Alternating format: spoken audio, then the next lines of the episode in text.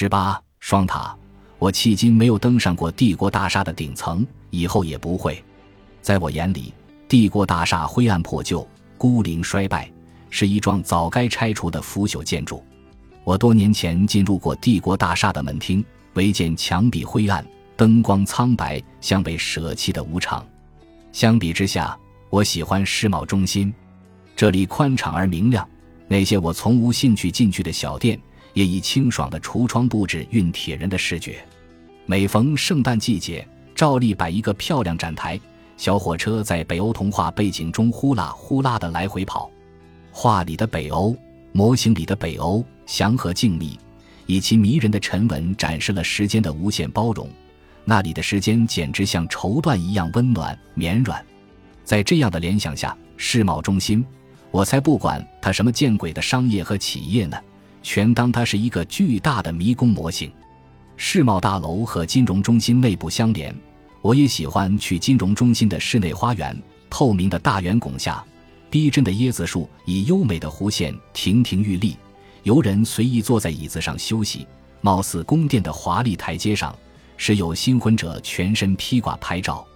好事者或称之为东宫花园，我则因此在铁皮椅上想到俄国那位秃顶矮个子的革命家。童话是让人做梦的，人则因为做梦而无意间把现实变成了童话。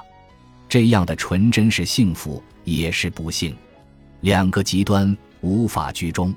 出后门就到了哈德逊河边，一个雅致的小广场，中间是喷水池，两侧是西餐馆。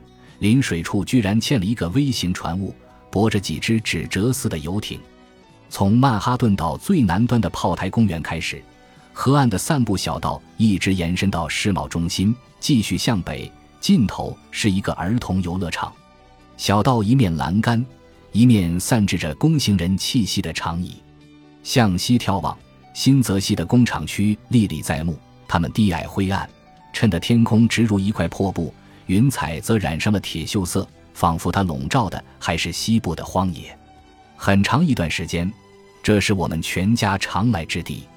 在河边看风景，在花园闲坐，在底层的商店乱逛，累了，时间又恰好，随便吃些东西。世贸中心内部宛如巨大的迷宫，一如四十二街世贸广场和大中央车站的地下购物中心。但世贸中心的气派是四十二街的两个车站难以望其项背的。我每次去世贸，地铁直达旗下，回程走原路，对于它像街一面的外部景观一向不甚留意。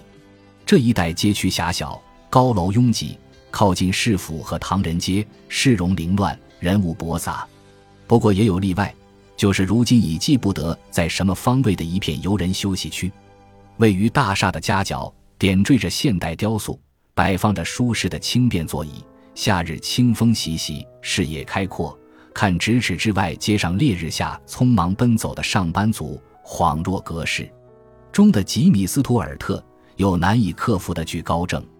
从一百一十七层的世界之窗遥望下界，真的是高楼如挤，行人如蚁，街道如深渊。我在人世间第一次看到了深渊，这无聊的遐想。没想到真成了恶兆。